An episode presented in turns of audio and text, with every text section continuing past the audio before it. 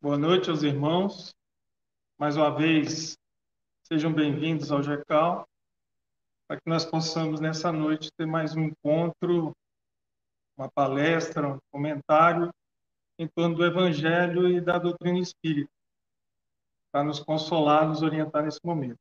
Hoje nós teremos o nosso irmão Edson, já está aqui, a nossa irmã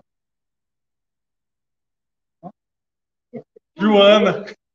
Quase que eu esqueço o nome. Nossa irmã Joana que fará o comentário inicial, para que a gente possa aí desenvolver o nosso trabalho. O Edson hoje ele vai falar sobre a religião natural e você já sabe, né?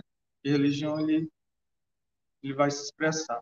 É importante que todos participem, estejam presentes, e não só a presença física, é, hoje aqui a gente tem até um número expressivo, são um, dois, três, quatro, cinco, seis, sete pessoas, mas principalmente os pensamentos, vibrações, a união, e esse instrumento permite que nós tenhamos neste momento. Isso é muito importante para todos nós, para sustentar também o nosso equilíbrio nesse momento que é difícil para toda a humanidade. Mas sejam bem-vindos mais uma vez, nós vamos fazer a nossa prece e logo depois, a nossa irmã Joana fará a palestra introdutória. Então, vamos orar.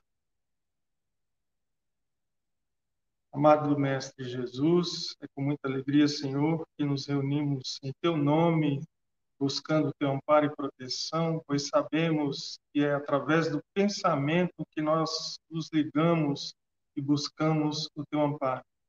Nessa noite, Senhor, teremos a presença de nossos irmãos, trazendo a palavra amiga do Evangelho e da doutrina espírita em benefício de todos nós. Que essas palavras possam alcançar nossos corações e mentes de maneira a nos equilibrarmos e mantermos a tranquilidade neste momento que a humanidade enfrenta.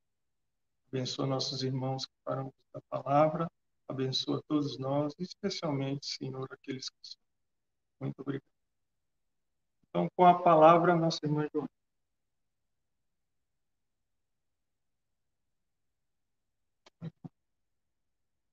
Boa noite, meus irmãos. Bom rever esta casa, voltar. Quando os irmãos da casa começam a esquecer o nome da gente, é porque está na hora de voltar, né? Já estamos precisando voltar à casa, mas estamos vendo que as coisas, né, tendem a caminhar para isso. Vamos orar, dia a Deus, a luz, para que o mundo possa se transformar e a gente possa ter menos menos, menos disciplina na nossa vida, de menos, menos ações disciplinadoras na nossa vida, como essa pandemia que nos assola agora. É, a lição de hoje, a preparação, é do livro Pão Nosso, a lição 115. O título da lição é A então, João capítulo 10, versículo 7, vamos ver o que, que ele reportou sobre Jesus com relação a essa lição. Tornou-nos, pois, Jesus a dizer: Em verdade vos digo, eu sou a porta das ovelhas. Eu sou a porta das ovelhas. Então, nós vamos discorrer um pouquinho sobre né, qual é o sentido dessa parábola de Jesus? Porque a gente sabe que Jesus, ele era o sábio, ele é o sábio do sábio. E então, Jesus sempre pegava os costumes e a cultura da época para os seus ensinamentos cristãos. Quando a gente vê essa, essa questão aqui, eu sou a porta, o que significa porta? Só que nós fomos buscar, porque quando a gente vai estudar a palavra de Cristo, a gente tem que buscar o sentido da época. Por que, que isso foi dito na época? Porque talvez hoje faça mais sentido. Então a gente foi buscar o significado da palavra porta em hebraico. E vamos lá na, no conceito literal do hebraico do que significa de qual, não é do que significa, é do significado da palavra porta para os hebraus. Vamos lá. o significado é Daudelet, chassari do grego, tirai e paife pilon. Esse é o significado da palavra porta para os hebraicos. Imagine Haroldo vendo essa minha pronúncia aqui hebraico, ele deve falar: Meu Deus, ela esqueceu. Teve lá, teve com Cristo até a pronúncia do hebraico, ela esqueceu. Mas vamos lá. É, realmente, na, no, no, texto bíblico literal, esse é a, seria, seria como se falaria em hebraico o sentido da porta, a porta de Jesus, a porta dos costumes da época. Então, vamos aqui discorrer um pouquinho sobre a porta.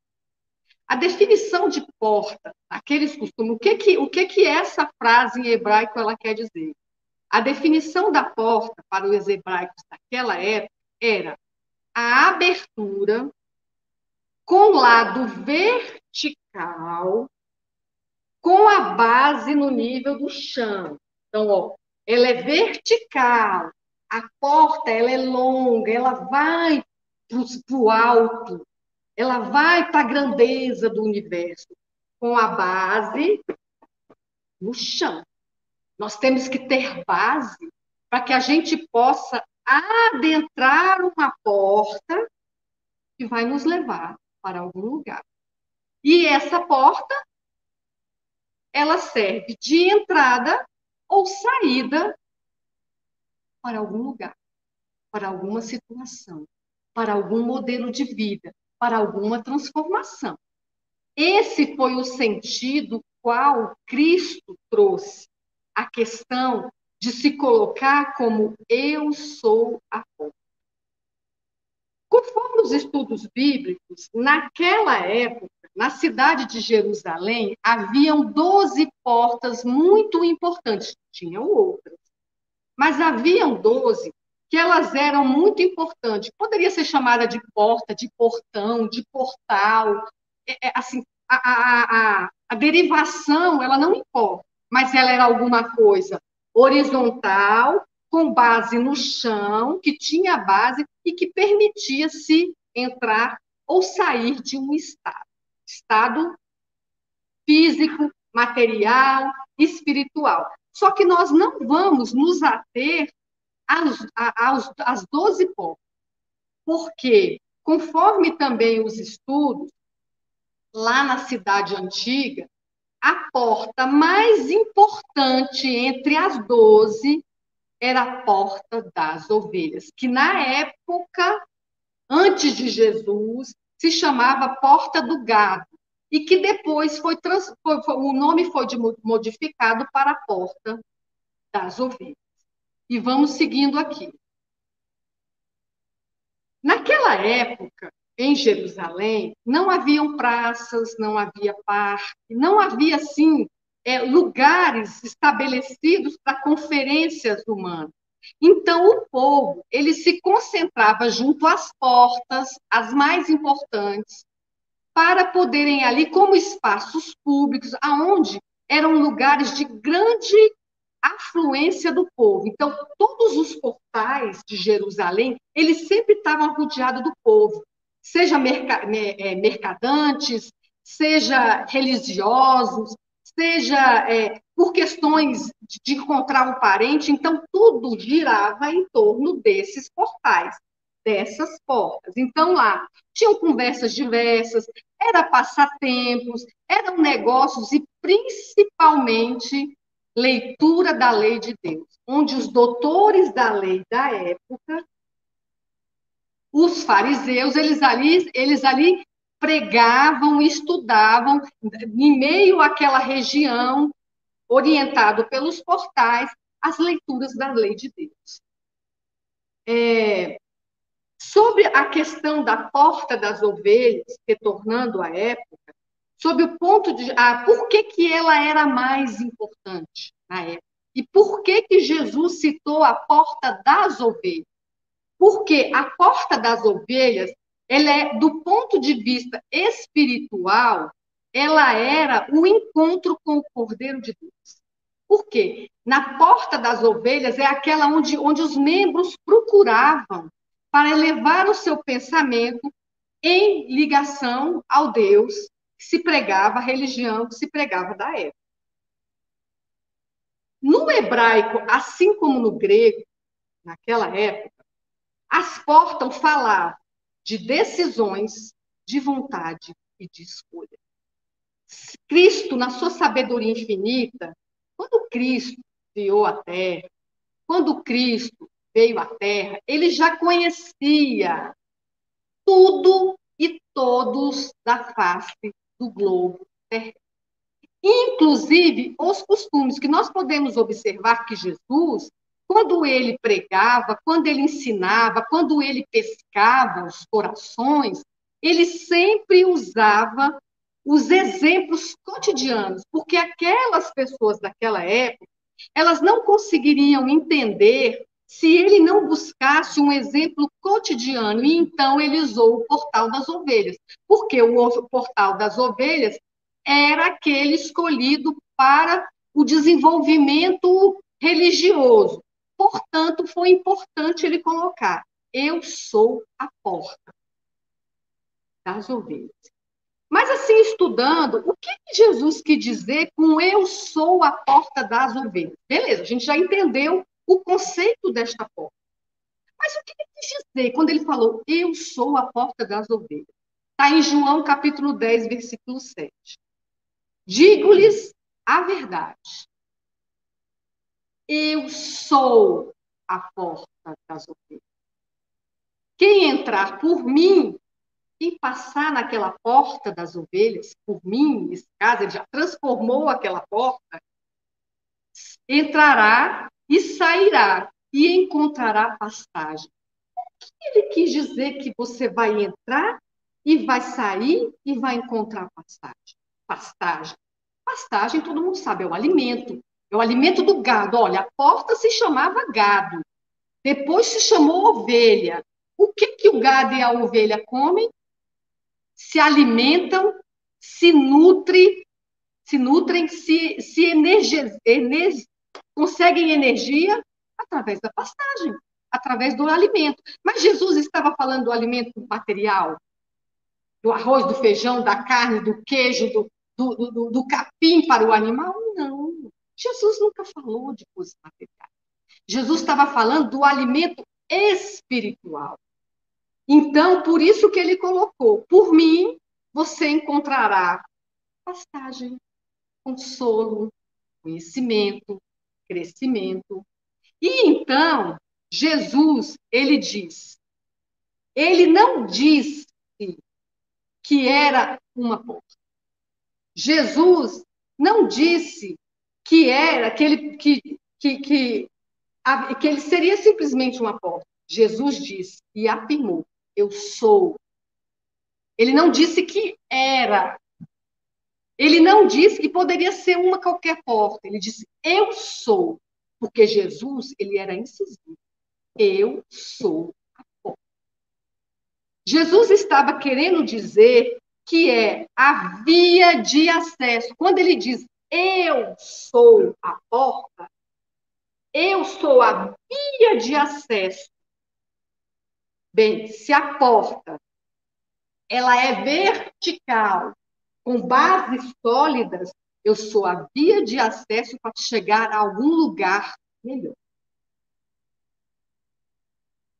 E então, puxando aqui no texto, que é a lição 115, a porta, lá diz o seguinte: não basta alcançar as qualidades da ovelha, quanto à mansidão e à ternura. Então, ah, tá, então eu tenho que ser igual uma ovelha, mansinha, bonitinha, peludinha, gostosinha, fofinha. Não basta para atingir o reino do céu. Nos alerta. Por quê? É necessário que a ovelha, nós, as ovelhas, que vamos passar por aquela porta, não adianta só apreciar Jesus. Não adianta só lembrá-lo nas orações. Nós temos que, em primeiro lugar, reconhecer a porta da redenção. Jesus é a porta da redenção. Nós temos que guardar o rumo.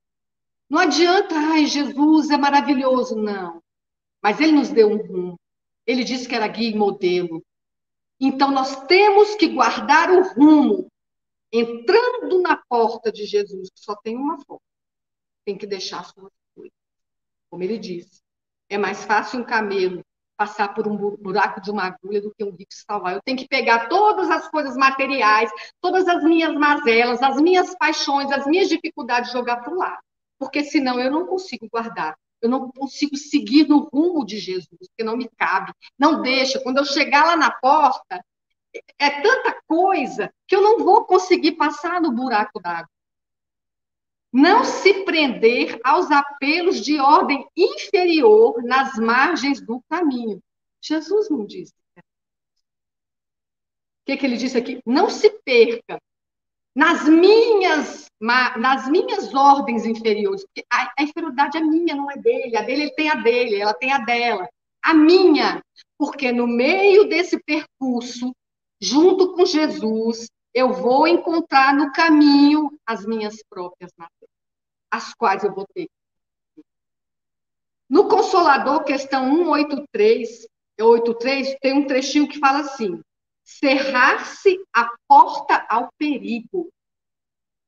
Periga da rua? Periga de mim mesmo.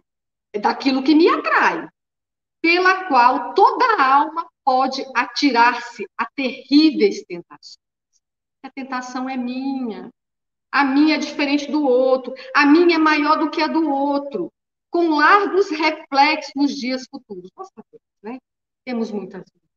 E hoje estamos aqui. É, é, é, é, tratando das mazelas que fizemos no passado e ainda não nos melhoramos. Por quê? Porque eu me afundei dentro das minhas terríveis tentações. Olha, eu estava na margem do caminho. E eu não Fui, fui por ela. O Consolador 230. Como iniciar o trabalho de iluminação da própria alma? Porque seguir o rumo de Jesus é o quê? Iniciar o trabalho de iluminação. Seguir o rumo é iniciar o trabalho de iluminação. Através do conhecimento. Só o conhecimento espiritual e moral é possível fazer com que eu alcance a iluminação espiritual. É a porta amiga. Então, qual é a porta das ovelhas? É a porta amiga, é Jesus, é o conhecimento do cristianismo, que nos considerar, nos conduzirá aos raciocínios mais puros, que hoje meu raciocínio ele é míope, ele é lento, ele é tendencioso, ele é vaidoso, e com esse conhecimento dos ensinos de Jesus, da postura de Jesus, eu tenho um espelho para ter raciocínios mais puros para a minha sagrada ilha. Voltando à lição, nem sempre a perda do rebanho decorre de ataques de fera. Eu não posso botar a culpa em ninguém. Vem, a tentação vem, nas margens do meu caminho. Agora, eu sou responsável por aderir ou não àquela tendência, àquele pensamento. Bem, pegando essa parte aqui de que não que, que o, o, a perda não decorre de, uma, de um ataque de uma fera, a gente pode ver hoje no nosso país a questão que nós já alcançamos mais de 108 mil mortos no Brasil pela Covid. Já, eu acho que pela estatística da noite já deve ter passado, já deve estar em 109. Será que todo mundo que desencarnou estava na hora? Será? Será que eu não procurei? Os bares estão cheios, boates clandestinas, eu não uso máscara. É porque, é porque a pandemia, o vírus do Covid, ele está ele tá no mundo há 80 anos. Por que, que só agora ele se manifestou? Por que, que só agora ele me pegou? Por que, que ele está me pegando só agora? Porque foram dadas mil chances e eu não cresci. E ainda estou rebelde, porque eu, eu, eu. Ah, abriu tudo, então eu vou em tudo. É lícito? É, mas não me convém. Vai caber a nós agora Agora está nas nossas mãos decidir se eu vou ou se eu não vou. Se eu vou me expor ou se eu não vou me expor. Outra, outra questão de, de falar dessa questão de quem é a fera, por exemplo, Tem uma história de Chico, Chico Xavier. É, Carlos, é Contos de Chico Xavier, naquele que a gente lê. É, Contos de Chico Xavier. O, o Chico Xavier estava no local e chegou um irmão mal intencionado, pegou para ele uma revista dessas sensuais, entregou na mão Chico, no meio de um monte de gente. Chico pegou, olhou, olhou, olhou, foi até a última página. Simplesmente, é, meu irmão, realmente a natureza é linda. Caiu na tentação das margens? Não, vai chegar para a gente. Agora a gente acolhe se a gente quiser. Ou a gente se transforma naquele momento. Porque aquele momento para Chico não foi. Mas para mim é uma, é uma lição. Para ele não foi. Para ele foi justamente para se espelhar. Para mim foi uma lição de que eu tenho que resistir às minhas mazelas. Jesus, então, na sua afirmação, ele foi exclusivista. Porque Jesus colocou eu sou a porta. Se ele colocou eu sou a porta, é porque ninguém encontrará o Pai se não for por ele. Eu sou o único acesso a Deus. Portanto, meus irmãos, que Jesus nos abençoe e que nós possamos seguir rumo à porta das ovelhas, que é Jesus. Muito obrigada.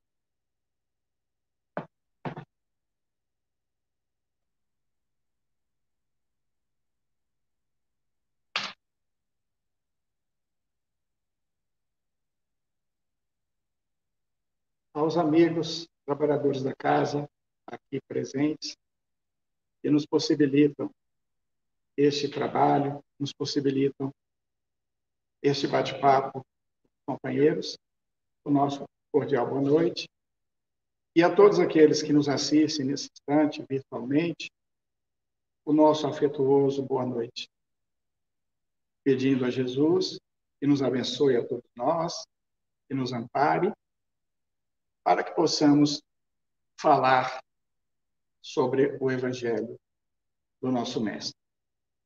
O tema da noite, conforme já foi falado, é a religião natural. E comentaremos a passagem do Evangelho segundo o Espiritismo, seu capítulo primeiro, não vim destruir a lei. O item 5, que é o Espiritismo. Conta-nos, irmão X, no livro Cartas e Crônicas, uma experiência que ele próprio passou. E trata-se do caso de Joaquim Mota, era um advogado renomado, espírita de convicção, mas que possuía ideias muito próprias acerca do pensamento religioso. Julgava um erro expor qualquer definição pessoal em matéria de fé Religião, costumava dizer, é assunto exclusivo de consciência. E com este pensamento, fechava-se. Na sua biblioteca pessoal, havia um acervo riquíssimo, reunindo escritores clássicos e modernos em ciência e literatura. Conservava, porém, os livros espíritas isolados em velha cômoda no quarto de dormir. Não agia assim, contudo, por maldade, era, na essência, um homem sincero e respeitado. Um conto espírita, a moda dele, sem a menor preocupação de militância, cercado pelas correntes do comodismo. Colocaram na cabeça o ponto de vista de que ninguém devia, a título algum, falar ao outro de princípios religiosos que abraçasse. E prosseguiu a vida, prosseguiu vida fora, repelindo qualquer palpite que o induzisse à renovação desse seu pensamento. E foi justamente esse homem que foram, então, o irmão X e mais três companheiros confortar dentro da noite.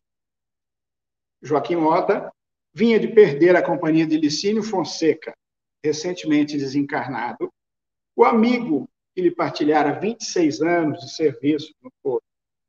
Já após 60 anos de idade, eram associados invariáveis de trabalho, de luta, nos atos jurídicos, negócios, interesses, férias, excursões. Então, era aquele parceiro, aquele amigo que ele, pensou, que ele acabara, então, de perder. Sem o colega, Então, Mota ficou muito baqueado, em terrível angústia. Trancava-se em lágrimas no aposento íntimo, mas ansiava, e como espírita, sabia da possibilidade de ver o amigo em espírito. E tanto rogou a concessão em preces, que ali, então, se achavam aquela comitiva, irmão X e mais três companheiros, encarregados de levá-lo, então, ao seu companheiro, no plano espiritual. Desligado do corpo, que se entregara, então, ao sono, foi Joaquim Mota conduzido até o seu companheiro, embora ele não percebesse o apoio direto daqueles companheiros. No leito de recuperação, lá no mundo espiritual, o Licínio chorou de alegria ao revê-lo. E eles, aqueles companheiros encarregados de levá-lo até o amigo, seguiram fase, frase a frase o diálogo empolgante que, se, que ocorreu dali para frente após as saudações iniciais. Mota, meu caro Mota, solucionou o desencarnado, com impressionante inflexão. A morte é apenas uma mudança. Cuidado, meu amigo, muito cuidado. Quanto tempo perdi em razão da minha ignorância espiritual? Saiba você, Mota, que a morte não existe. Mas eu sei disso, meu amigo. Falou o visitante, no intuito de consolá-lo. Desde muito cedo entrei no conhecimento da imortalidade da alma. O sepulcro nada mais é do que a passagem de um plano para outro. Ninguém morre, meu amigo. Ninguém. Ah, você sabe, então, que o homem na Terra é um espírito habitando provisoriamente um corpo de carne e que somos inquilinos desse corpo? Sei, sim. E você já foi informado de que quando nascemos entre os homens, conduzimos ao berço as dívidas do passado com determinadas obrigações a cumprir? De modo perfeito. Muito jovem ainda, aceitei o ensinamento e a lógica da reencarnação. Mota, Mota, gritou o outro visivelmente alterado. Você já consegue admitir que nossas esposas e nossos filhos, parentes e amigos, quase sempre são pessoas que conviveram conosco em outras existências terrestres? E estamos enliados a eles frequentemente para o resgate de antigos débitos? Sim, sim, meu caro. Não apenas creio. Sei que tudo isso é a verdade inconteste. E você crê nas ligações entre os que voltam para cá e os que ficam, você já percebe que uma pessoa na Terra vive e respira com criaturas encarnadas e desencarnadas? Que podem existir processos de obsessão entre os chamados vivos e mortos, raiando na loucura e no crime? Claramente, sei disso. O interlocutor agarrou-lhe a destra e continuou espantado. Mota, Mota, ouça, você está certo de que a vida aqui é a continuação do que deixamos e fazemos? Você já se convenceu de que todos os recursos do plano físico são empréstimos do Senhor? Para que venhamos a fazer todo o bem possível e que ninguém depois da morte consegue fugir de si mesmo? Sim, sim. Nesse instante, porém, Licínio desvairou-se, passou pelo recinto olhar e bradou: Fora daqui, embusteiro, fora daqui. O visitante, surpreendido, tentou apaziguá-lo. Licínio, meu amigo, que venha ser isso? Acalme-se, acalme-se. Sou eu, Joaquim Mota, seu companheiro do dia a dia. Nunca embusteiro, mistificador. Se ele conhecesse as realidades que você confirma, jamais me teria deixado no suplício da ignorância. Meu amigo Joaquim Mota é como eu, enganado nas sombras do mundo. Ele sempre foi o meu melhor irmão. Nunca, nunca permitiria que chegasse aqui mergulhado em trevas. Mota, em pranto, tentava redarguir, mas interferimos. O grupo interferiu a fim de sustar o desequilíbrio e, para isso, foi preciso, então, afastá-lo de imediato. Mais alguns minutos, e Joaquim Mota reapossou-se do corpo físico, ou seja, acordou do seu sono. Nada de segurança que o impelisse à ideia de sonho, de pesadelo. Não. Ele guardava certeza daquele encontro espiritual, daquele reencontro na realidade. Estremunhado, ergueu-se então em lágrimas e, sequioso de ar puro para lhe refrigiar o cérebro, que parecia pegar fogo, abriu uma das janelas do alto apartamento que lhe servia de, de morada e contemplou o casario compacto, onde talvez naquela hora dezenas de pessoas estivessem partindo da existência passageira do mundo para existências superiores da vida maior. E naquele mesmo instante de madrugada, começou a pensar de modo diferente em torno do espiritismo e da sua divulgação. Então, com esse caso, nós vamos ter que considerar a religiosidade está presente nas nossas vidas. As pessoas procuram algo para além dessa vida, procuram algum consolo, procuram alguma coisa maior do que a própria existência terrestre. Então, a maneira que encontram para dirimir suas dúvidas, para ter o consolo necessário, é a religião. Então, por isso procuram as religiões. Por isso procuram Deus nas religiões. Mas então nós perguntamos, afinal, o que é religião? Qual é o papel da religião nas nossas vidas? Qual é o seu objetivo? No dicionário, nós vamos encontrar como definição do termo religião culto prestado à divindade, doutrina ou crença religiosa, acatamento às coisas sagradas, tudo que é considerado como um dever sagrado.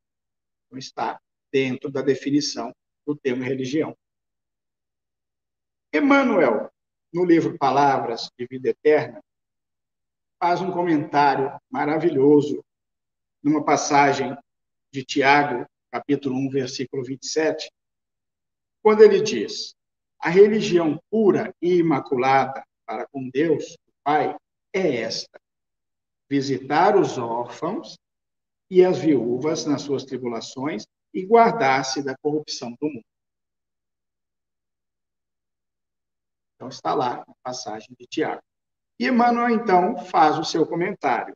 Religião, diante das criaturas humanas, pode envolver atitudes diversas.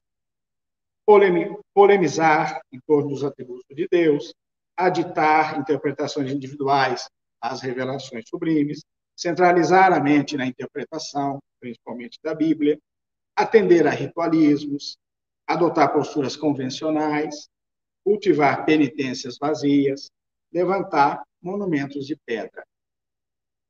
Ninguém nega, diz Emmanuel, o valor relativo que essas manifestações apresentam para determinadas pessoas em certos estágios de evolução. Entretanto, o Evangelho nos ensina que religião pura diante de Deus é outra coisa, conforme nos lembra Tiago. A religião pura é visitar os órfãos e as viúvas nas suas tribulações e guardar-se da corrupção do mundo. Então, aqui, dentro da visão espírita, a religião vai bem além do que nós, às vezes, até imaginamos ou conhecemos. Em suma, religião irrepreensível perante Deus, segundo nos confirma a doutrina espírita, repousa acima de tudo no serviço ao próximo, na caridade incessante e na tranquilidade do consciente. Então, Emmanuel é muito claro nas suas palavras, no seu comentário, acerca do que vem a ser religião e como nós devemos fazer para segui-la, para entender. No livro Em torno do Mestre, Espírito Vinícius, também comenta a respeito dos objetivos ou, ou do papel da religião na, nas nossas vidas. E ele diz: a religião há de tornar o homem bom e justo, como a medicina o torna médico e o habilita a curar enfermidades. Como a engenharia o torna engenheiro e, portanto, capaz de construir um aterro, uma ponte, um edifício, como a pintura ou a escultura o torna artista capaz de manejar o pincel ou boril, modelando mármore ou colorindo a tela. A religião há de apurar os sentimentos e formar o caráter do indivíduo, como a ginástica desenvolve os músculos, fortalece o físico, tornando o homem resistente, capaz de suportar os abalos atmosféricos. A religião que não consegue este resultado não é religião. Então, ele coloca como papel da religião muito bem claro, muito bem definido transformação do homem para melhor. A religião, que não é em realidade uma força viva, transformando continuamente para melhor o homem, não é religião, é apenas um simulacro. Se as palavras aparentemente são fortes, são muito verdadeiras e muito próprias para o assunto. No livro Consolador, a questão 292, Emmanuel responde a questão, a seguinte questão: em que sentido devemos tomar o conceito de religião? Religião, respondendo à questão, deveria compreender-se como sentimento divino e clarifica o caminho das almas. Neste sentido, a religião é sempre a face augusta e soberana da verdade. Porém, mergulhados no egoísmo e na ambição, os homens se dividiram em numerosas religiões, como se a fé pudesse ter fronteiras, à semelhança das pátrias materiais. Como se a fé pudesse ser num lugar, outro, outro, que eu tenho uma fé, aqui eu tenho outra fé. Não, a fé é única, deve ser, pelo menos. Não, é? não tem fronteiras. Dessa falsa interpretação, então, tem nascido no mundo as lutas antifraternais, as dissensões religiosas de todos os tempos. Na questão 260, outra questão que ele vai também nos responder, em face da ciência e da filosofia, como interpretar a religião nas atividades da vida? Religião, segundo ele, é o sentimento divino cujas exteriorizações são sempre o amor. Enquanto a ciência e a filosofia operam o, traba o trabalho da experimentação e do raciocínio, que ele vai considerar como sendo sabedoria, a religião edifica o homem e ilumina os sentimentos. É o amor. Então, colocando a sabedoria, ciência e filosofia, e do outro lado, o amor, são as duas asas com que a alma humana penetrará um dia a espiritualidade. Então, nós precisamos levar essa, essa, essas duas asas de forma igual. Se eu levar apenas um lado, eu vou não posso não ter sucesso no meu no meu voo.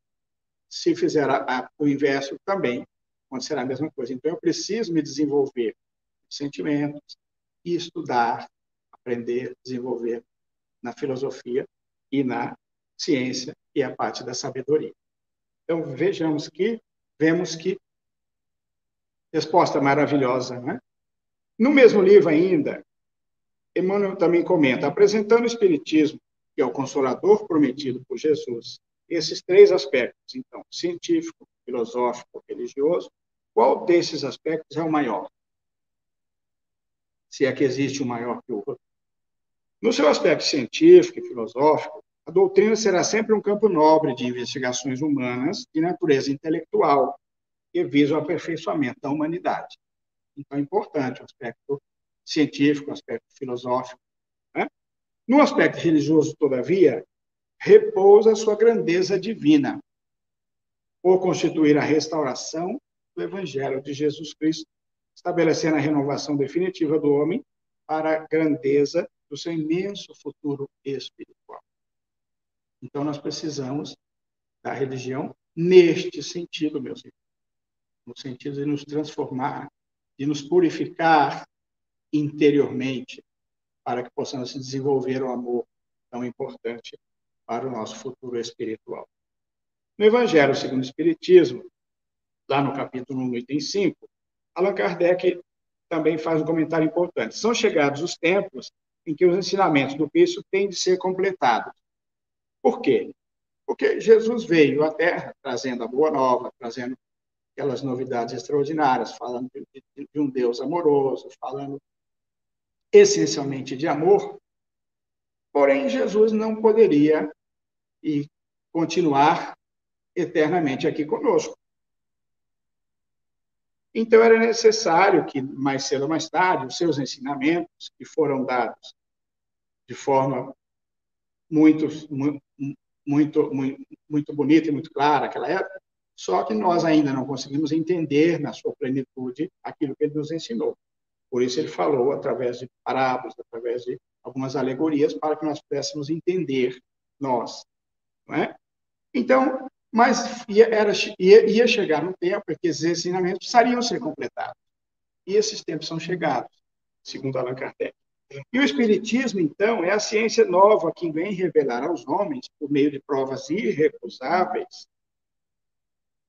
a existência e a natureza do mundo espiritual e as suas relações com o mundo corpóreo. É a chave com o auxílio do qual tudo se explica de maneira simples e fácil. Então, cabe, coube ao Espiritismo este papel, completar o que o Cristo veio nos trazer. Nada ensina em contrário ao que, ao que ensinou o Cristo, como muitos querem apregoar. O Espiritismo é diferente, o Espiritismo ensina coisas. Não. O Espiritismo nada tem de contrário ao que ensinou o Cristo, pelo contrário, vem complementar. Mas o Espiritismo, então, desenvolve, completa e explica em termos claros para toda a gente o que foi dito apenas sob forma alegórica por Jesus. É, pois, então, obra dele, do Cristo, que preside, conforme igualmente anunciou, a regeneração que se opera e prepara o reino de Deus na Terra. Então, como nós sabemos que chegar no momento nosso planeta se transformar, chegar no momento da regeneração, então é agora que nós vamos precisar e nós vamos ter isso bem claro. O Espiritismo veio com este papel. No livro Religião dos Espíritos, ainda o Espírito Emmanuel, também comenta: toda religião é sublime. No entanto, só a doutrina espírita consegue explicar-nos os fenômenos mediúnicos que em toda religião se baseia. Nós sabemos que o fenômeno mediúnico não é privilégio, não é característica da doutrina espírita. O fenômeno mediúnico é característica do ser humano. Todos nós, segundo própria doutrina espírita, está bem claro no livro dos médios, somos médios, independente de seguirmos esta ou aquela religião. Então, o fenômeno existe, independentemente da, deste ou daquele segmento religioso. E o Espiritismo, então, vem nos explicar, vem nos clarear a respeito deste, deste fenômeno. Toda religião é santa nas intenções. No entanto, só a doutrina espírita pode guiar na solução dos problemas do destino e da dor. Então, o Espiritismo vem nos consolar neste sentido, dizendo-nos sobre os problemas do destino e da dor, por que nós sofremos, para que nós sofremos, para que nascemos, por que né, vimos aqui porque nascemos. Todas essas coisas eles vêm explicar de forma muito simples, muito clara. Toda religião auxilia. No entanto, só a doutrina espírita é capaz de exonerar-nos do pavor ilusório do inferno, que apenas subsiste na consciência culpada. Então, o Espiritismo vem nos clarear, vem nos dizer que o inferno ou o céu está dentro de nós, na nossa consciência. A nossa consciência culpada vai fazer com que apareça em nós o chamado inferno. A nossa consciência tranquila, o nosso dever cumprido, vai fazer com que nos sintamos plenamente tranquilos e, consequentemente, no céu, como muitos chamam.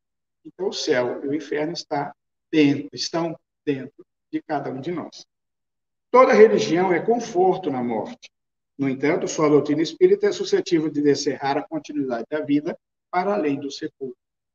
Então, o Espiritismo vem dizer: olha, a vida não é só esta. Isso aqui é apenas uma etapa, isso aqui é apenas uma, uma parte. Né? Mas a vida ela é eterna. Ela vem de antes e segue depois da atual existência. Então, completando-se de forma muito simples, muito tranquila, muito clara, a explicação que nos dá a doutrina espírita. E esse é o seu aspecto consolador, esse é o seu aspecto que nós gostamos tanto. Né? Toda religião apregou o bem, como preço do paraíso aos seus seguidores. No entanto, só a doutrina espírita estabelece a caridade incondicional como simples dever. Então, fora da caridade, não há salvação. Esse é o lema da doutrina espírita. Então, meus amigos, não adianta nós estarmos no centro espírita, estarmos no tempo religioso, precisamos fazer a caridade. Precisamos das obras, precisamos colocar esses ensinamentos em operação nas nossas vidas. Isso é que nos ensina a doutrina espírita. Toda religião exorciza os espíritos infelizes. No entanto, só a doutrina espírita se dispõe a abraçá-los como irmãos doentes, neles reconhecendo as próprias criaturas humanas desencarnadas em outras faixas de evolução. Então, o Espiritismo vem acabar com essa questão do diabo, nada disso.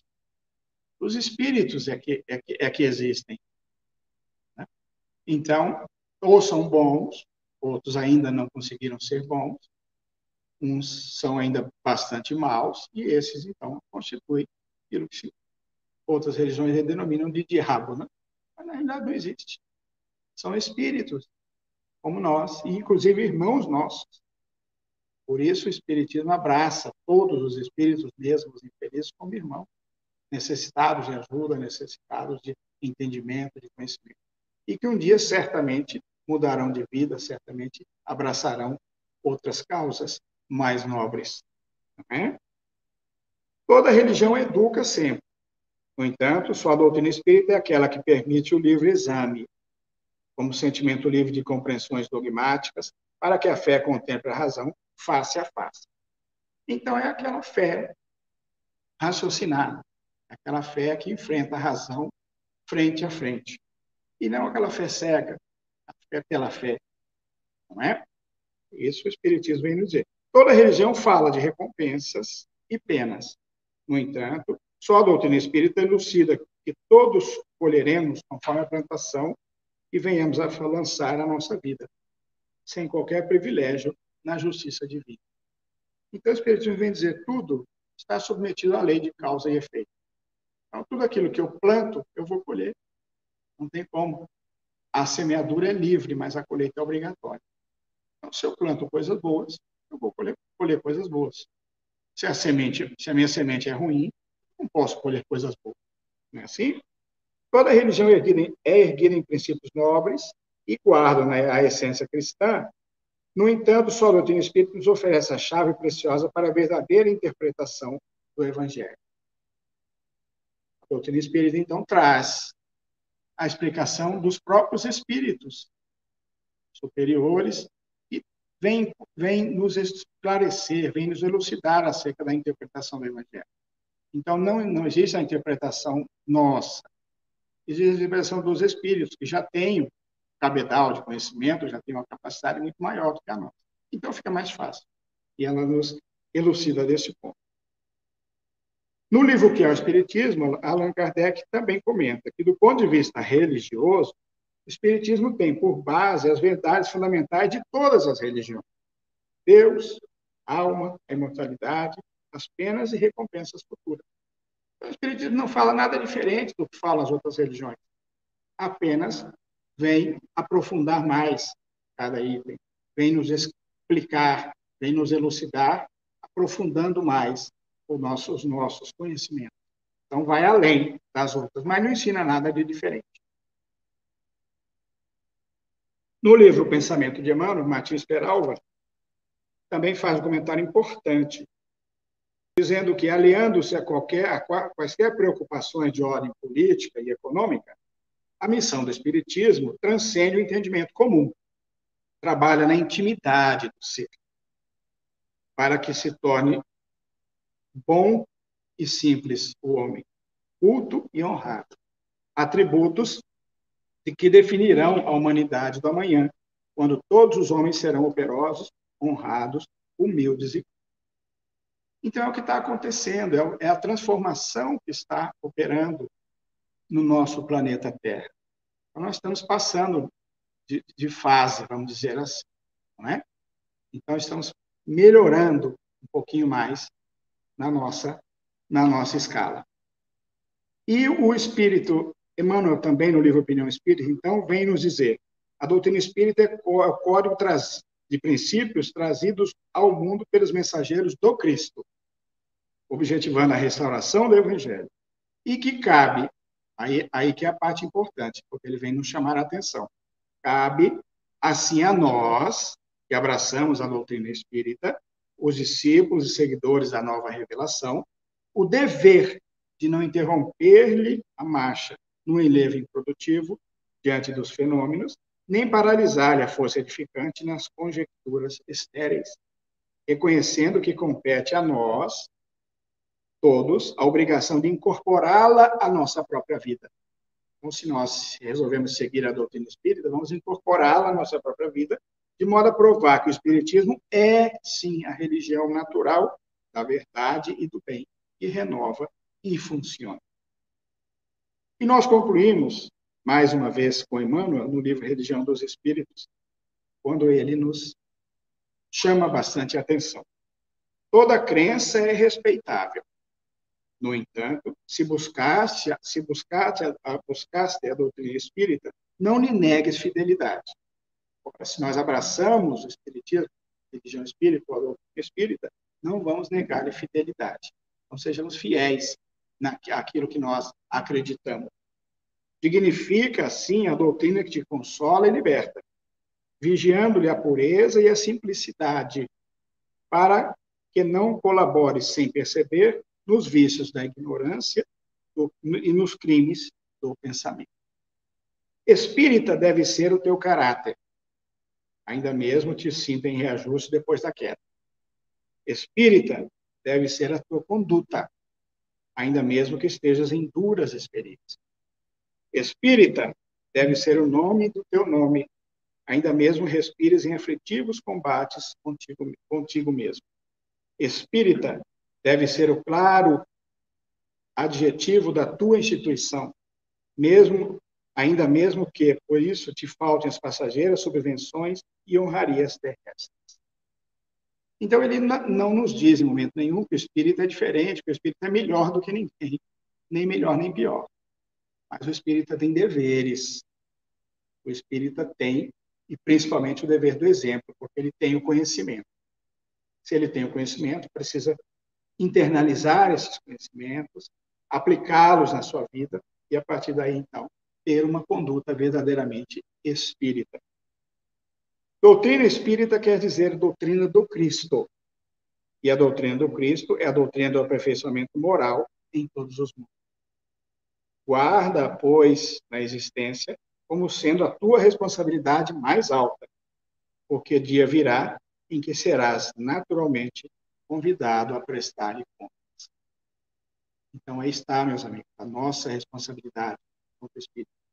Então, não basta estarmos aqui no centro espírita, não basta estarmos no templo, é preciso o trabalho, é preciso trabalho incessante no bem, na caridade, através da nossa exemplificação, da nossa conduta fora do templo religioso, fora do centro espírita. Só assim nós vamos ser. Ainda não somos espíritas, não. Estamos marchando para isso. Mas um dia nós chegaremos lá, seguindo as orientações do Mestre Jesus e de Allan Kardec. Então, que Jesus possa nos abençoar, possa nos iluminar neste trabalho tão maravilhoso que cabe a cada um de nós. E que nós possamos, então, ter uma noite muito feliz e até uma próxima oportunidade. Muito obrigado pela atenção de todos.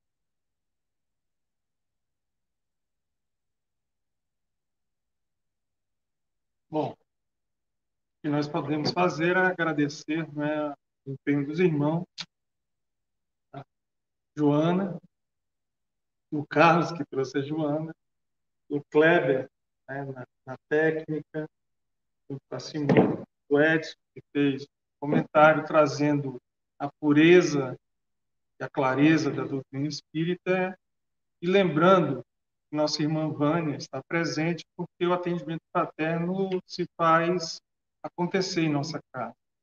Aqueles que desejarem ter esse atendimento fraterno devem se comunicar com ela, né? Ela vai fazer a prece final e pode dar mais alguma informação em relação a esse serviço que é importante que a casa mantenha é, funcionando para atender as pessoas que buscam é, um socorro, um alívio, um esclarecimento em torno do Evangelho de Jesus e da doutrina espírita. Então, nós agradecemos também a todos que participaram, eles, com seus pensamentos, construíram também esse momento, essa harmonia que vai favorecer não só os que aqui estão presentes, mas também um lar de cada um que assistiu, que meditou, que vibrou nesse momento tão especial. Nós agradecemos também a todos. E agora convidamos a nossa irmã Vânia para fazer a